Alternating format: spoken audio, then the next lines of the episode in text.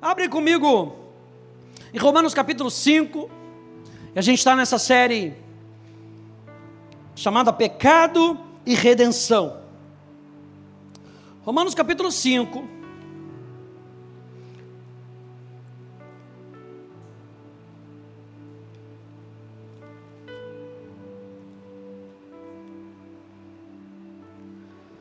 No verso 12,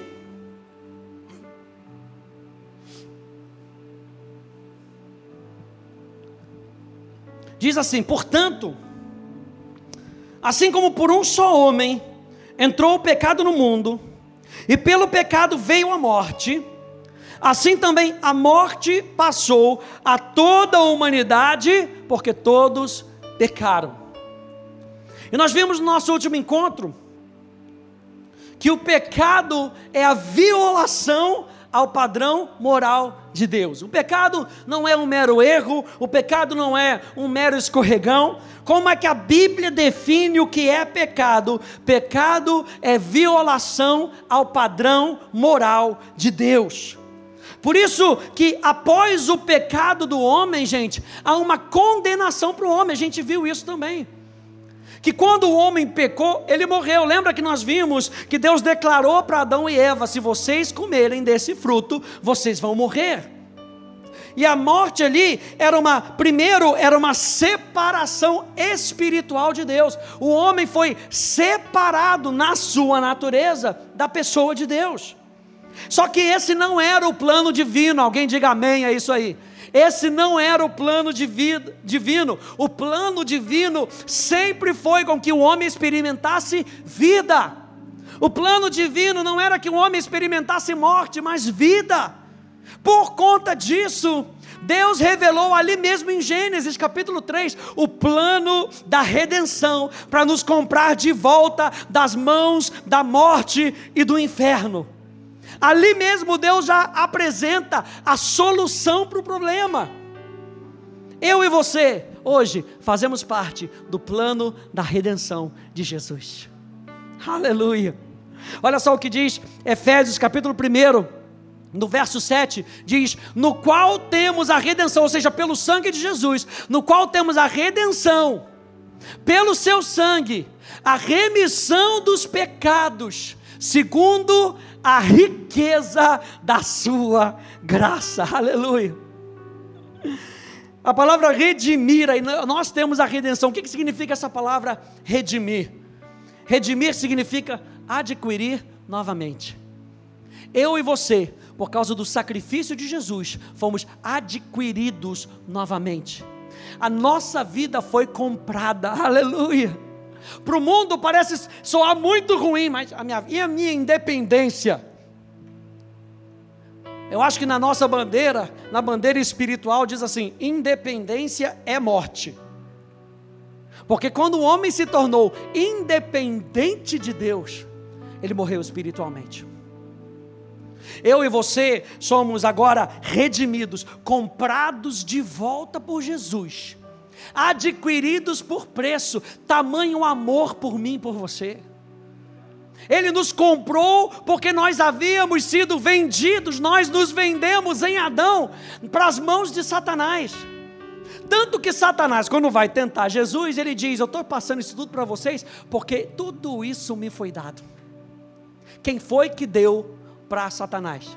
O homem. O homem deu essa autoridade para Satanás. Jesus vai na cruz do Calvário e recupera tudo isso, recupera a nossa vida. Por causa da desobediência do homem a Deus, a humanidade vendeu-se ao poder de Satanás. O sangue de Cristo foi o preço pelo nosso resgate, pela nossa redenção. Olha só esses versículos aqui, 1 Coríntios capítulo 6, no verso 20, diz: Porque vocês foram comprados por preço Agora, pois, glorifiquem a Deus no corpo de vocês. Quantos aí se alegram que você não mais pertence ao inferno? Se você entregou sua vida para Jesus, você não mais pertence ao inferno. Olha só o que diz Colossenses capítulo 1. Diz, Ele nos libertou. Gente, que versículo tremendo. Ele nos libertou libertou do poder das trevas e nos transportou para o reino do seu Filho amado, em quem nós temos a redenção e o que? A remissão dos nossos pecados, em quem nós fomos adquiridos novamente. O homem pertencia a Deus. Por que o homem pertencia a Deus? Porque Deus era o Criador. E o Criador tem direito sobre a criatura. Então Deus tinha direito sobre o homem. Por ele ter direito sobre o homem, ele deu uma imagem, ele deu um futuro, ele deu um destino. Quando o homem se vendeu para Satanás, Satanás passou a ter o direito sobre o homem, e Satanás deu para o homem uma imagem, Satanás deu para o homem um destino, Satanás deu para o homem um futuro, e agora foi necessário com que Jesus pagasse o preço e nos recuperasse da mão do inferno, para quê? Para que Deus nos restituísse a nossa imagem, nosso destino, nosso futuro, aquilo que Deus viu em você. Meu Deus! E a gente está falando sobre, sobre nós sermos comprados de volta. E aí a gente pode fazer então a pergunta, pastor: como é que uma pessoa então pode ficar bem com Deus? Como é que uma pessoa pode ficar bem na fita de Deus? A gente pode tentar o quanto quiser, gente. Inventar todas as desculpas que pudermos ou viver na esperança de que Deus olhará favoravelmente para as nossas ações virtuosas e ignorar o que é mal, mas tudo será em vão. Ou seja, na nossa própria força a gente não consegue, no nosso próprio direito a gente não consegue. Em Adão, toda a humanidade está condenada, não havia nada que o homem pudesse fazer para adquirir ele mesmo o direito de voltar a ser filho de Deus. A desobediência à vontade de Deus resulta em sentença de morte, e Deus, sendo um justo juiz de toda a terra, ele está perfeitamente justificado ao declarar pecadores culpados dignos da condenação eterna. E essa era a maneira como nós vivíamos. Essa era a nossa maneira antes de Jesus. Diga antes de Jesus na minha vida. Diga antes de Jesus na minha vida. Então a pergunta é: como é que eu posso ficar bem com Deus? Essa é a pergunta, gente, que o mundo faz lá fora. O que que eu posso fazer? Você lembra do, do, do, do jovem rico que chega para Jesus e fala: Bom mestre, o que é que eu posso fazer para herdar a vida eterna? E aí Jesus vira para ele e fala: Cara, só uma coisa te basta. Antes disso, ele pergunta: Você ama Deus? Cumpre os mandamentos? Faço tudo isso. Agora vai e vende tudo o que você tem. Vende todas as coisas que você tem e me segue. O que, que Jesus estava falando? Você estava cumprindo tudo, menos o primeiro e mais importante mandamento. Amarás, pois, ao teu Deus, acima de todas as coisas. Jesus estava falando, você está tentando com todas essas coisas externas e você não consegue fazer. Jesus está falando, larga tudo isso, olha para mim, porque em mim você vai cumprir tudo isso. Aleluia! Em mim você cumpre toda a lei. Jesus veio para cumprir a lei. Por isso que a Bíblia fala que o fim da lei é Cristo, o cumprimento da lei é Cristo. Quando nós estamos em Cristo Jesus, nós cumprimos tudo aquilo que Ele espera de nós. Não é na nossa própria força. É isso que nós estamos falando. Como é que eu posso ficar bem com Deus? Essa foi a pergunta de Jó. Você sabia disso? Jó capítulo 9, verso 2. Na verdade, sei que é assim porque como pode o mortal ser justo diante de Deus? Abrem comigo em Lucas capítulo 18, porque Jesus responde essa pergunta. Lucas capítulo 18.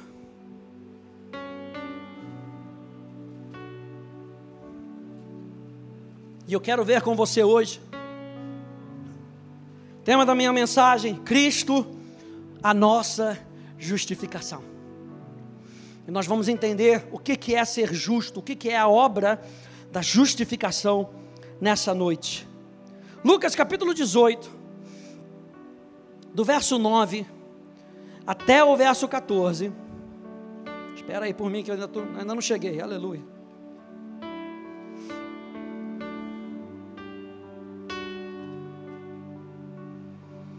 Diz assim: Jesus também contou essa parábola para alguns que confiavam em si mesmo. Está aqui o cerne da, dessa parábola. Ele, ele conta justamente para alguns que confiavam em si mesmos, por se considerarem justos e desprezavam os outros. Dois homens foram ao templo para orar. Um era fariseu e o outro publicano. O fariseu ficou, é, ficou em pé e orava de si para si mesmo desta forma: Ó oh Deus, graças te dou, porque não sou como os demais homens, roubadores, injustos e adúlteros, nem ainda como este publicano. Jesus duas vezes por semana e dou o dízimo de tudo que ganho. O publicano, estando em pé, longe, nem mesmo ousava levantar os olhos para o céu, mas batia no peito, dizendo: Ó oh Deus, tem pena de mim, que sou pecador. Digo a vocês que esse desceu justificado para sua casa, e não aquele, porque todo o que se exalta será humilhado, mas o que se humilha será exaltado. A pergunta aqui: quem é que justificou o segundo caso? Porque no primeiro caso, o homem estava tentando se justificar. Jesus fala: não vale a pena, não é assim. No segundo caso, o homem recorre a Deus. Ele diz: Ó oh Deus, tem pena de mim, olha para a minha condição. Eu não posso fazer nada com a minha condição. Diz a palavra que esse saiu justificado. Saiu justificado porque Cristo é aquele que nos justifica. Na justificação dos pecadores, gente, Deus faz o que é humanamente impossível. Entenda isso nessa noite. Deus faz o que é humanamente impossível. Ele providenciou um caminho justo para declarar os pecadores justos aos seus olhos. Enquanto ele permanece justo, não sendo contaminado pelo pecado, santo. Abre comigo em Romanos capítulo 3, por favor. Vá anotando essas passagens. Hoje tem muito passagem. Aleluia.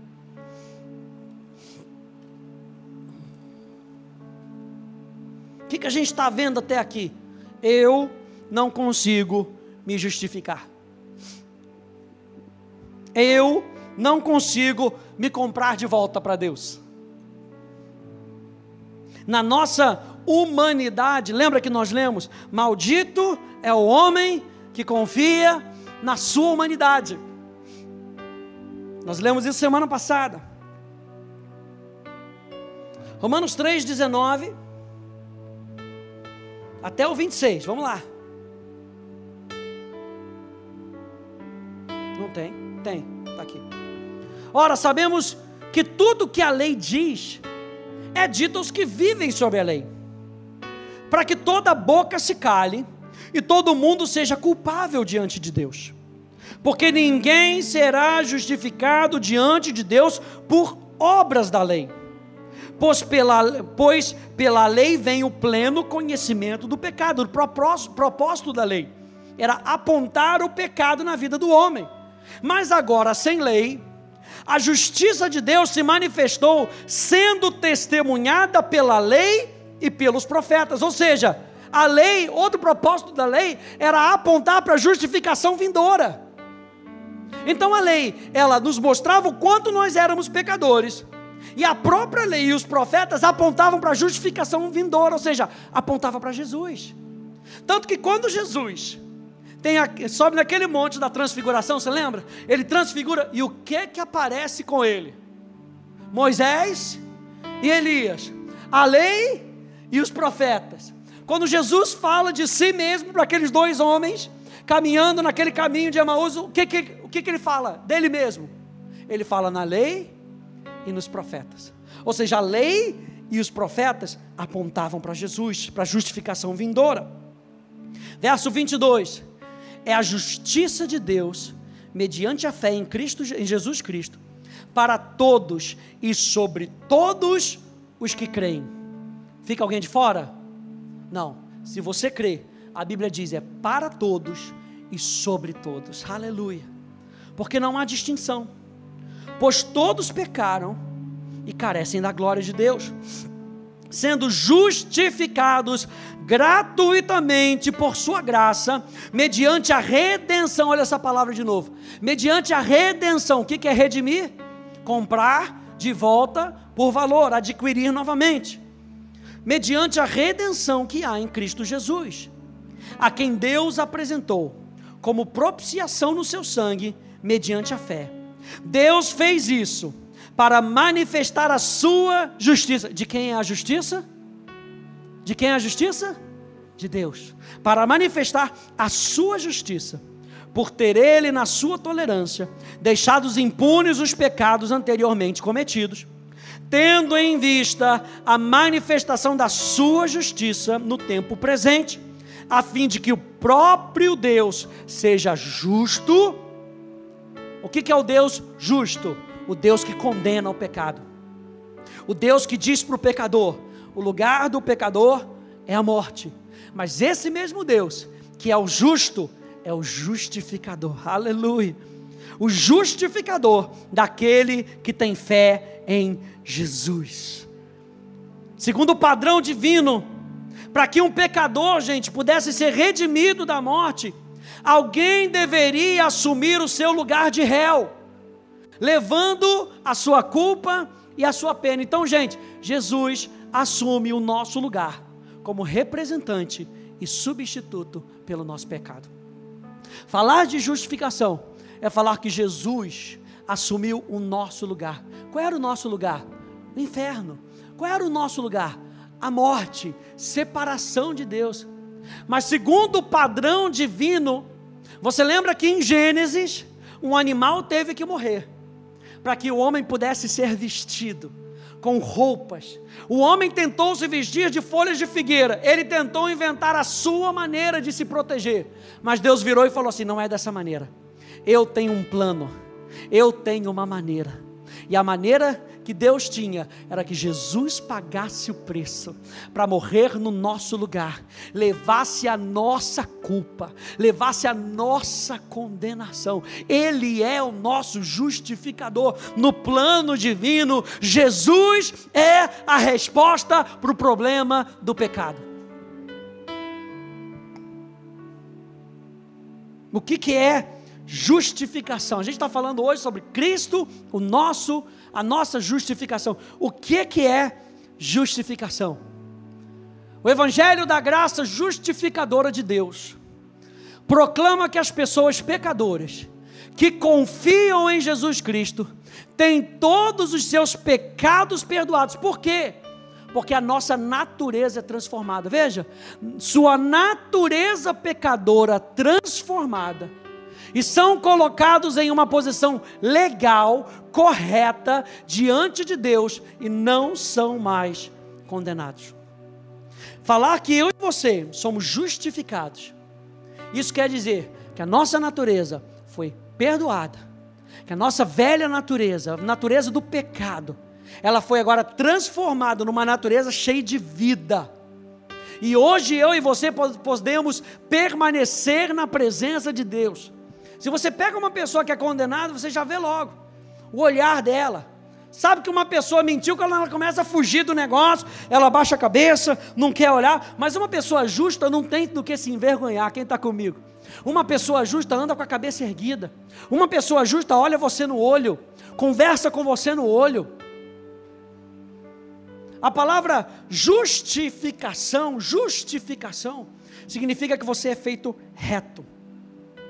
Olha só que interessante que na, na bacia de bronze, quando você tinha ali a bacia de bronze, e a bacia de bronze, no tabernáculo de Moisés, ela servia para santificação, para lavagem do sacerdote. Então eles pegaram os espelhos das mulheres, converteram os espelhos ali numa bacia, e essa bacia, ela era tão brilhante que dava para você ver. Era tirado dos espelhos, dava para você ver a sua imagem. Mas sabe o que é interessante? Quando você pega no hebraico, e você pega a haste, ou o suporte daquela santificação, a haste, a palavra que é usada ali é justiça. A justiça é a base para a obra de santificação na nossa vida. A justiça de Deus, eu poder andar de maneira reta diante da presença de Deus, é a base, é o suporte para a obra de santificação que Ele faz conosco a partir do momento que nós nos entregamos para Jesus. Por isso que essa mensagem é tão importante, gente. Nós já vimos que toda a humanidade pecou. Nós estamos vendo agora que Jesus paga o preço por mim e por você, para que eu e você possamos ser tudo aquilo que Jesus deseja com que nós sejamos. Nós precisamos entender a obra justificadora de Jesus. É central para o plano de redenção na nossa vida. Entender que eu e você podemos viver na presença de Deus, como filhos de Deus, olhar Deus face a face, sem culpa, sem condenação, não por causa daquilo que eu fiz, não por causa dos meus méritos, mas por causa daquilo que Jesus fez, Ele me substituiu, Ele pagou o preço pela minha vida. Essa palavra justificação é uma declaração legal um pronunciamento judicial, como se um juiz batesse o martelo, é uma palavra legal. É como se o juiz batesse o martelo e, e dissesse: não há mais condenação está livre, aleluia. Você está livre, se você está em Cristo Jesus, você está livre, como nós cantamos, livre do pecado, livre do nosso passado, livre daquilo que nos condena. Você está livre, vá em paz. Não foi isso que Jesus fez com aquela mulher? Ele a justificou. Ele ainda fala lá em Romanos: quem os condenará? Se é Deus que os justifica, se é Deus quem bate o martelo e fala: você está livre se é Deus quem bate o martelo e diz que a sua natureza pecadora foi transformada. Justificação, eu gostei disso. Justificação é a decisão de Deus que ocorre quando uma pessoa acredita em Jesus e nasce de novo. No momento que você aceita Jesus, a obra de justificação começa a valer na sua vida. No momento que você aceita Jesus, Deus bate mais uma vez o martelo e diz: está feita a obra na sua vida. Não é um anúncio provisório, mas um decreto definitivo no aqui e agora, que não é derrubado. Satanás não pode vir com uma liminar contra Jesus. Satanás não pode vir com uma medida preventiva contra Jesus. É algo definitivo na nossa vida. Quando a gente olha para o Velho Testamento, gente, a gente vê essa imagem lá em Levítico 26. E a gente sabe que tudo aquilo que a gente está vendo ali no Velho Testamento é uma sombra daquilo que haveria de vir no Novo Testamento. E aí, quando você vê lá Levítico capítulo 16, você vê que existe um dia chamado dia da expiação. E o dia da expiação quer falar justamente sobre a obra de justificação de Jesus. Olha só, expiação é o ato de retirar o pecado de uma pessoa. Isso já estava no Velho Testamento. Isso já estava prefigurado. Isso já estava sendo revelado no Velho Testamento para que no Novo Testamento eu e você pudéssemos experimentar isso. Ou seja, a obra de expiação é o ato de retirar o pecado de uma pessoa. Como é que você pode chamar uma pessoa de pecador uma pessoa que não pecou? Uma pessoa que não tem essa natureza. Então, gente, no sacrifício de expiação, a gente vai ver aqui Levítico, é aquele em que uma pessoa ou algo é usado como substituto diante de Deus e recebe o julgamento no seu lugar. Quando a gente fala da expiação, sacrifício de expiação, o que, que a gente está falando? Alguém toma o lugar de outra pessoa e recebe a sua condenação. Ou seja, nesse sacrifício, inocência é trocada pela culpa, justiça é trocada pelo pecado e a paz é trocada por julgamento. E aí, nesse, nesse sacrifício de expiação, duas coisas aconteciam. Primeiro era pegado, era trazido um bode, e esse bode era sacrificado. E o segundo era que um outro bode era trazido, o sacerdote colocava as mãos, olha aí, imposição de mãos, transferência, colocava as mãos sobre a cabeça do bode, e o pecado da nação passava para o bode. Aí eles pegavam o bode, batia no traseiro do bode, e o bode saía correndo para o deserto. Esse bode era chamado de bode expiatório. Lembra do bode expiatório? Ah lá, mó bode expiatório. Era esse bode expiatório. Era aquele que recebia a culpa, apesar de não ter feito nada. Sabe aquele, aquele que a gente fala, ah, o bode, aquele mó bode expiatório. Por quê? Levou a culpa, mas foi o outro que fez. É esse bode expiatório aqui. Então a palavra expiação fala isso. É o ato de retirar o pecado de uma pessoa e imputar sobre a vida de outra. Olha só, Levítico capítulo 16.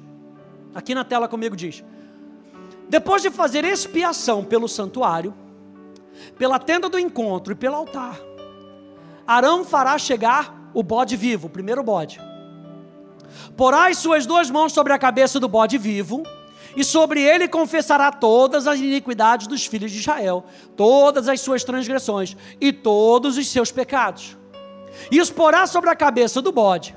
Depois enviará o bode ao deserto, pela mão de um homem à disposição para isso. Assim aquele bode levará sobre si todas as iniquidades deles para a terra solitária. E o homem soltará o bode no deserto. Ou seja, gente, o primeiro bode representa o sacrifício. Alguém precisa morrer.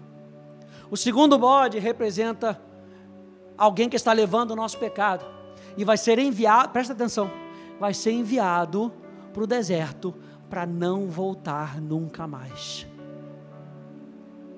Para não voltar nunca mais. Era isso o que estava querendo ser dito aí em Levítico. Isso era feito, gente, uma vez por ano. Todo ano era feito isso. Por quê? Porque representava o que Jesus faria de uma vez por todas. O sacrifício de Jesus nos justifica de uma vez por todas.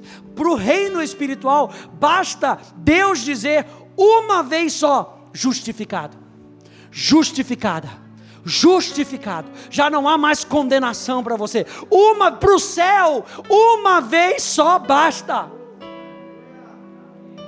Olha só o que diz Romanos capítulo 3, verso 25.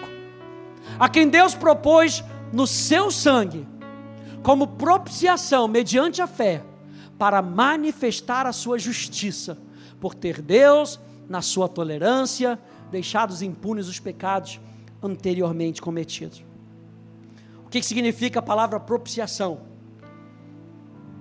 Propiciação significa o sacrifício que desvia a ira e remove o pecado. Na obra de justificação, existe essa palavra propiciação, ou seja, ele desvia a ira.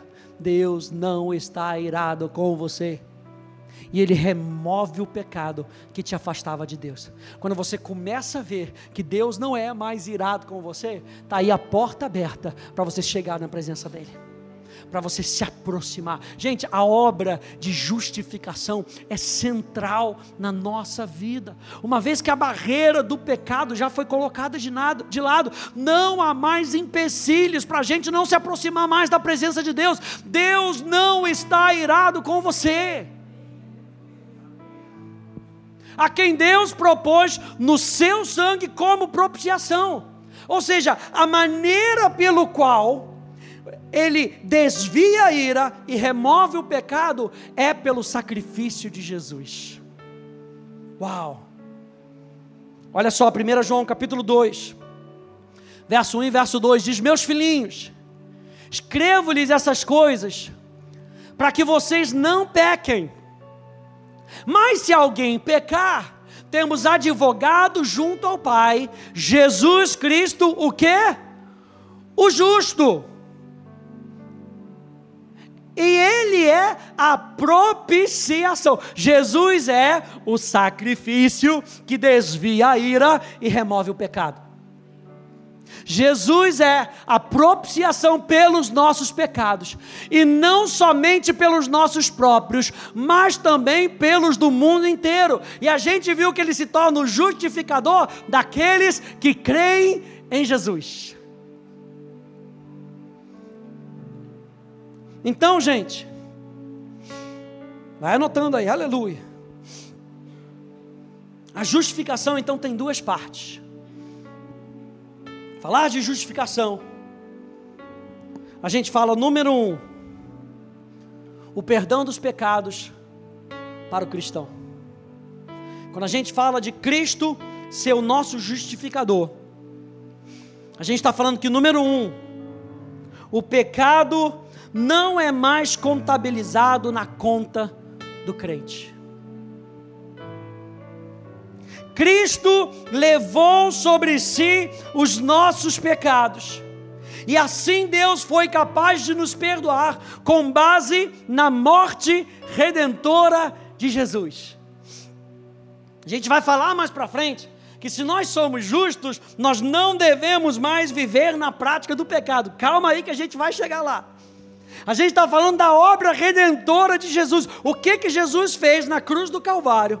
E o que que nós recebemos quando nós entregamos a nossa vida para Ele? O que acontece quando nós aceitamos Jesus é que o perdão dos pecados para o cristão é efetivo. Naquele momento, seus pecados estão perdoados. É um reset do seu celular. É um reset da sua vida. A sua vida começa dali para frente. Ali você passa a ser um bebê espiritual. Ali você nasce para Deus. E é isso que a Bíblia fala que nós devemos viver para Deus, estar vivos para Deus e mortos para o pecado. Olha só Isaías capítulo 53, aleluia. O capítulo da redenção, dever de casa como passa o pastor Hélio. Vai ler Isaías capítulo 53. Semana que vem eu vou perguntar, aleluia. Isaías 53, verso 5, verso 6, 11 e 12, diz: Mas ele foi traspassado por causa das nossas transgressões, e esmagado por causa das nossas iniquidades. O castigo que nos traz a paz estava sobre ele, e pelas suas feridas fomos sarados. Além de termos perdão dos nossos pecados, nós temos saúde para o nosso corpo. Uma vez que o pecado, gente, porque o que, que acontece? Quando o homem pecou, ele foi separado de Deus, e o que sustenta a nossa vida não é o nosso corpo, é o nosso espírito. Uma hora que o espírito sai, acabou, isso aqui vira uma carcaça, como diz o pastor Hélio. E uma vez separado de Deus, na, no meu espírito, nós ficamos aí abertos para todo tipo de doença. Por isso é que quando nós nos posicionamos na obra de redenção de Jesus, quando uma doença vem contra o nosso corpo, eu e você temos autoridade como filhos para colocar essa doença para correr. O diabo resiste, mas maior é aquele que está conosco. E Ele está nos, nos ensinando a sermos resilientes. Mas eu e você precisamos entender a obra de justificação. Porque quando nós entendemos a obra de justificação, quando nós entendemos que a minha natureza não é mais pecadora, nós entendemos que o diabo não tem mais domínio sobre nós. Porque onde é que o diabo tenta nos pegar? No pecado. Crente que vive pecando, vive pecando, crente carnal que vive pecando, vive pecando, abre uma porta de legalidade para o inferno. Porque a Bíblia diz que o pecado, ele foi encerrado na carne.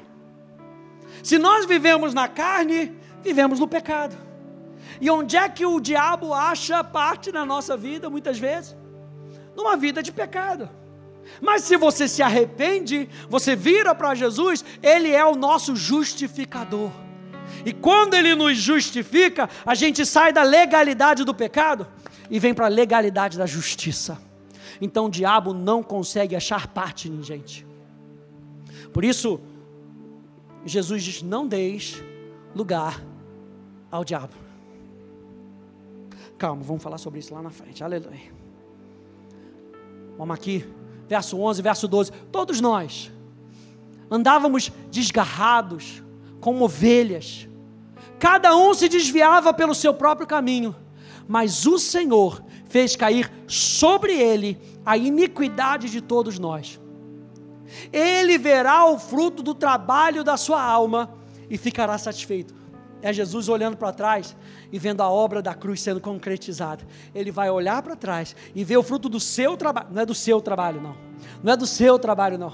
É do trabalho dele. Ele vai olhar e vai ver a cruz vazia.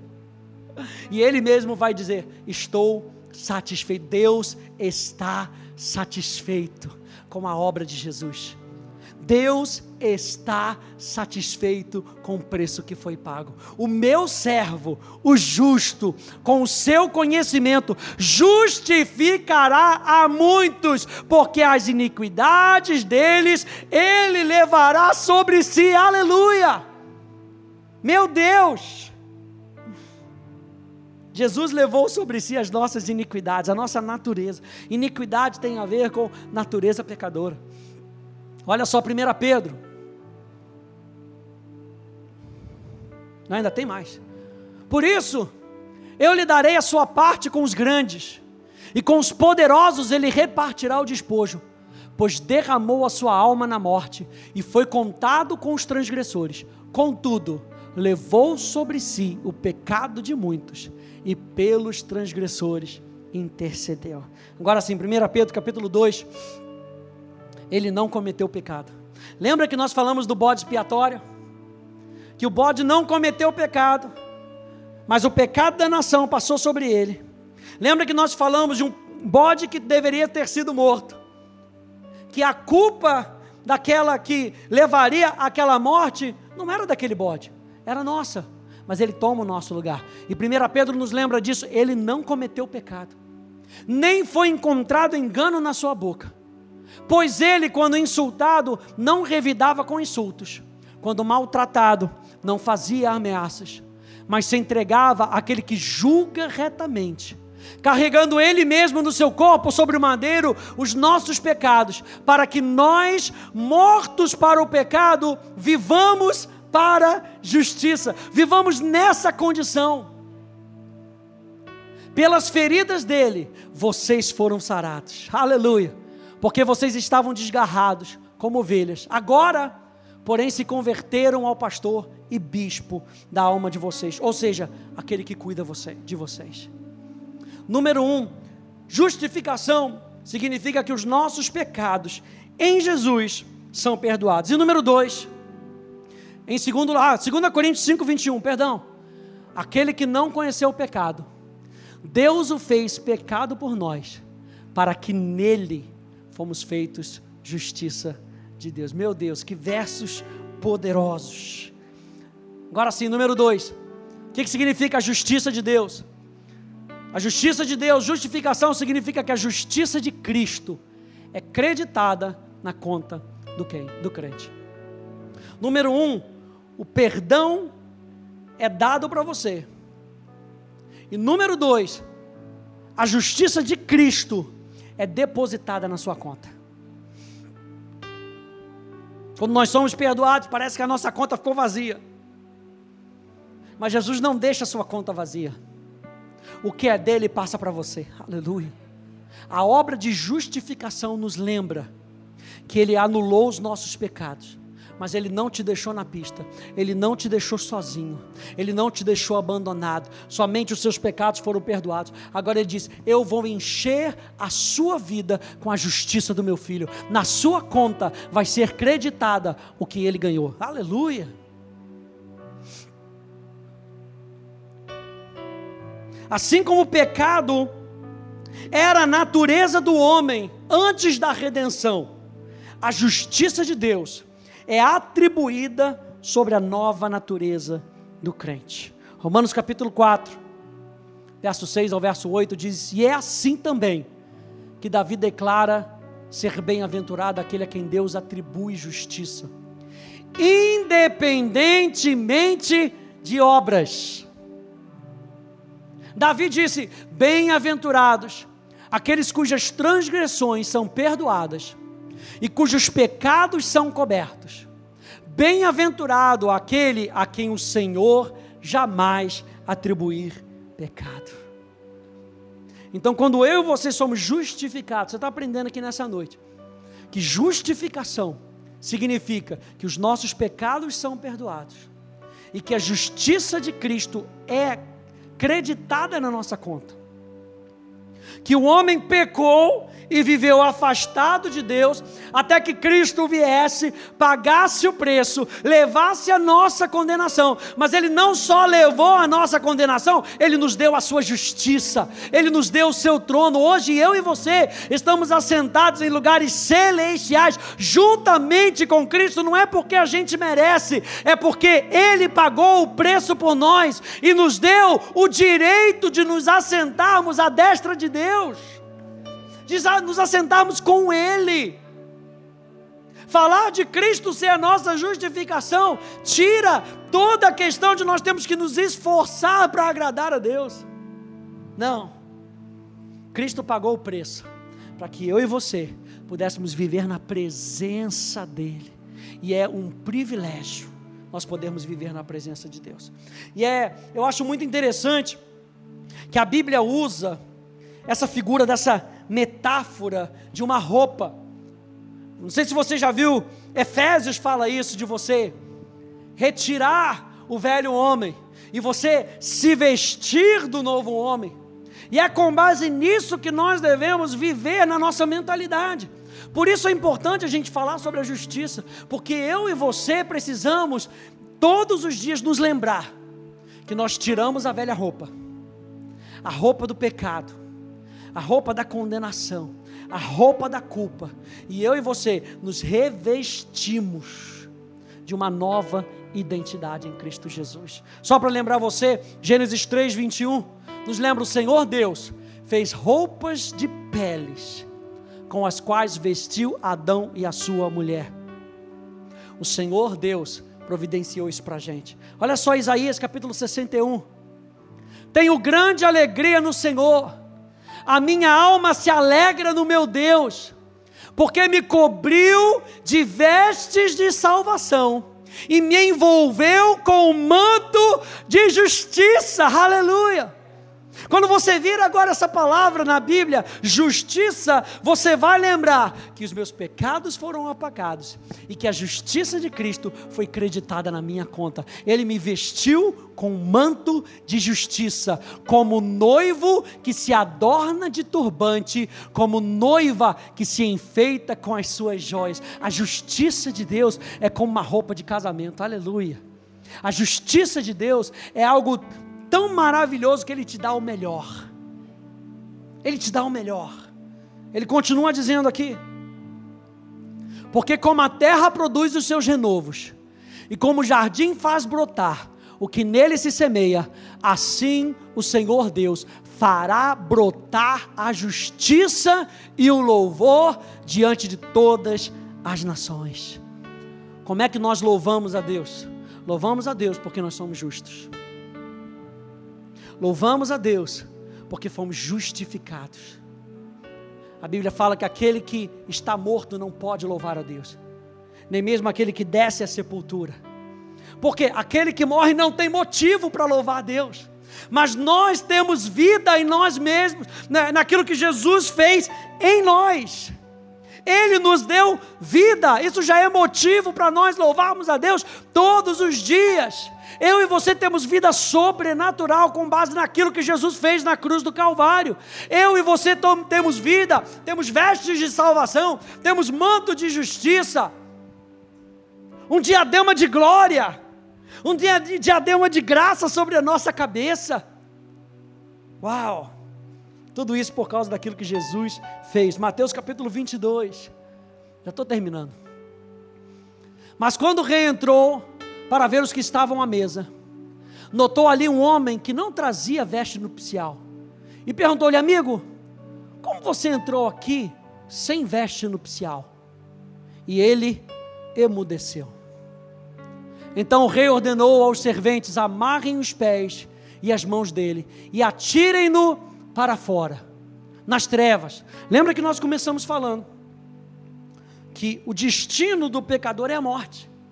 O que, Jesus está falando aqui? Ele não tem vestes de justiça. Ele não aceitou a obra que eu fiz sobre a vida dele. O lugar dele não é nas bodas.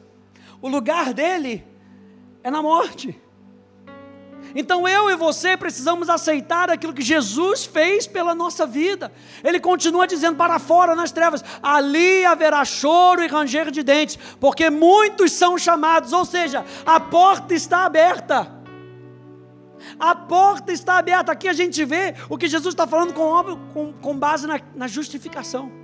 A porta está aberta. Muitos são chamados, mas poucos os escolhidos. E a pergunta é: por que são poucos os escolhidos? Porque são poucos os que respondem. Então, eu e você, quando nós aprendemos sobre a obra de justificação, nós aprendemos também a responder aquilo que Jesus fez na cruz do Calvário. Como é que nós respondemos? Isaías 61 vai falar para a gente com louvor, com agradecimento, com ações de graças. Apocalipse 7, 9 Diz: Depois dessas coisas, vi, e eis grande multidão que ninguém podia contar, de todas as nações, tribos, povos e línguas, em pé diante do trono, diante do cordeiro, vestidos de vestes brancas, com ramos de palmeiras na mão. Como é que eles estavam? Vestidos de vestes brancas. E o branco é o sentido daquilo que é puro, ou seja, o contrário daquilo que é sujo daquilo que é pecado. Eles estavam com vestes brancas, vestes de salvação, vestes de justiça. Aleluia. Como é que eu sou justificado então, gente? Eu não sou justificado pelos meus próprios méritos. Eu não sou justificado por bater ponto na igreja. Eu sou justificado pela obra de Jesus. E como é que eu recebo isso? Como é que você recebe isso nessa noite? A gente recebe pela fé. Se não é por obras, é pela fé. O apóstolo Tiago diz isso. Gálatas capítulo 2, verso 16 diz: Sabendo, contudo, que o homem não é justificado por obras da lei, e sim mediante a fé em Jesus Cristo também temos crido em Cristo Jesus, para que fôssemos justificados pela fé em Cristo e não por obras da lei, pois por obras da lei ninguém será justificado. Romanos capítulo 4, verso 1 ao verso 5 diz: Que diremos então a respeito de Abraão, o nosso pai, segundo a carne? O que foi que ele conseguiu? Porque se Abraão foi justificado por obras, tem do que se orgulhar porém não diante de Deus. Pois o que diz a Escritura? Ele diz: Abraão creu em Deus e isso lhe foi atribuído para a justiça. Ora, para quem trabalha o salário não é considerado como favor, mas como dívida, é ou não é? Se o seu salário não chega no dia, você já fica nervoso, é ou não é? Não chegou no dia, aí o patrão fala, é até o quinto dia útil. Aí no dia, no quinto dia útil, você fica lá esperando, por quê? Porque é dívida. Mas para quem não trabalha, porém crê naquele que justifica o ímpio, a sua fé lhe é atribuída como justiça. Eu e você somos justificados pela fé. E o último ponto, a pessoa é justificada estando em Cristo. Justificação significa que os nossos pecados foram perdoados e a justiça de Cristo é acreditado na nossa conta. A justificação, número dois, é pela fé, não por obras, não é por aquilo que eu faço, é por aquilo que Jesus fez. Então nós aprendemos que a nossa vida de justiça, as obras seguem a nossa vida de justiça. As obras não são o meio pelo qual nós somos salvos, nós somos salvos pela fé, mediante a graça. E a pessoa então ela é justificada em Cristo. Filipenses capítulo 3, verso 8 e verso 9 diz: Na verdade, considero tudo como perda, por causa da sublimidade do conhecimento de Cristo Jesus, o meu Senhor. Por causa dele perdi todas as coisas e as considero como lixo para ganhar a Cristo e ser achado nele. Não tendo justiça própria, que procede de lei, mas daquela que é mediante a fé em Cristo, a justiça que procede de Deus e que é baseada na fé. Uma última frase para você. Em resumo, Deus imputa, Deus atribui o, preca, o pecado de Adão a todas as pessoas. Os pecados dos redimidos a Cristo e a justiça de Cristo aos redimidos, aqueles que estão em Cristo. Cristo é o nosso justificador. E se a gente vai falar sobre o plano de redenção, a gente tem que entender que nós não temos mais a natureza do pecado. Eu e você, que aceitamos a Jesus, não temos mais a natureza do pecado, porque Jesus Cristo me justifica. Ele é o nosso justificador. Por isso você pode permanecer na presença de Deus. Você pode orar, você pode falar com Ele, você pode clamar, você pode interceder. Porque você é justo, é assim que Deus te vê. Lembra sempre que Deus te vê daquele cenário que Ele bateu o martelo e disse: Você está livre. Vá ser tudo aquilo que eu declarei que você pode ser. Amém, gente? Fique de pé comigo.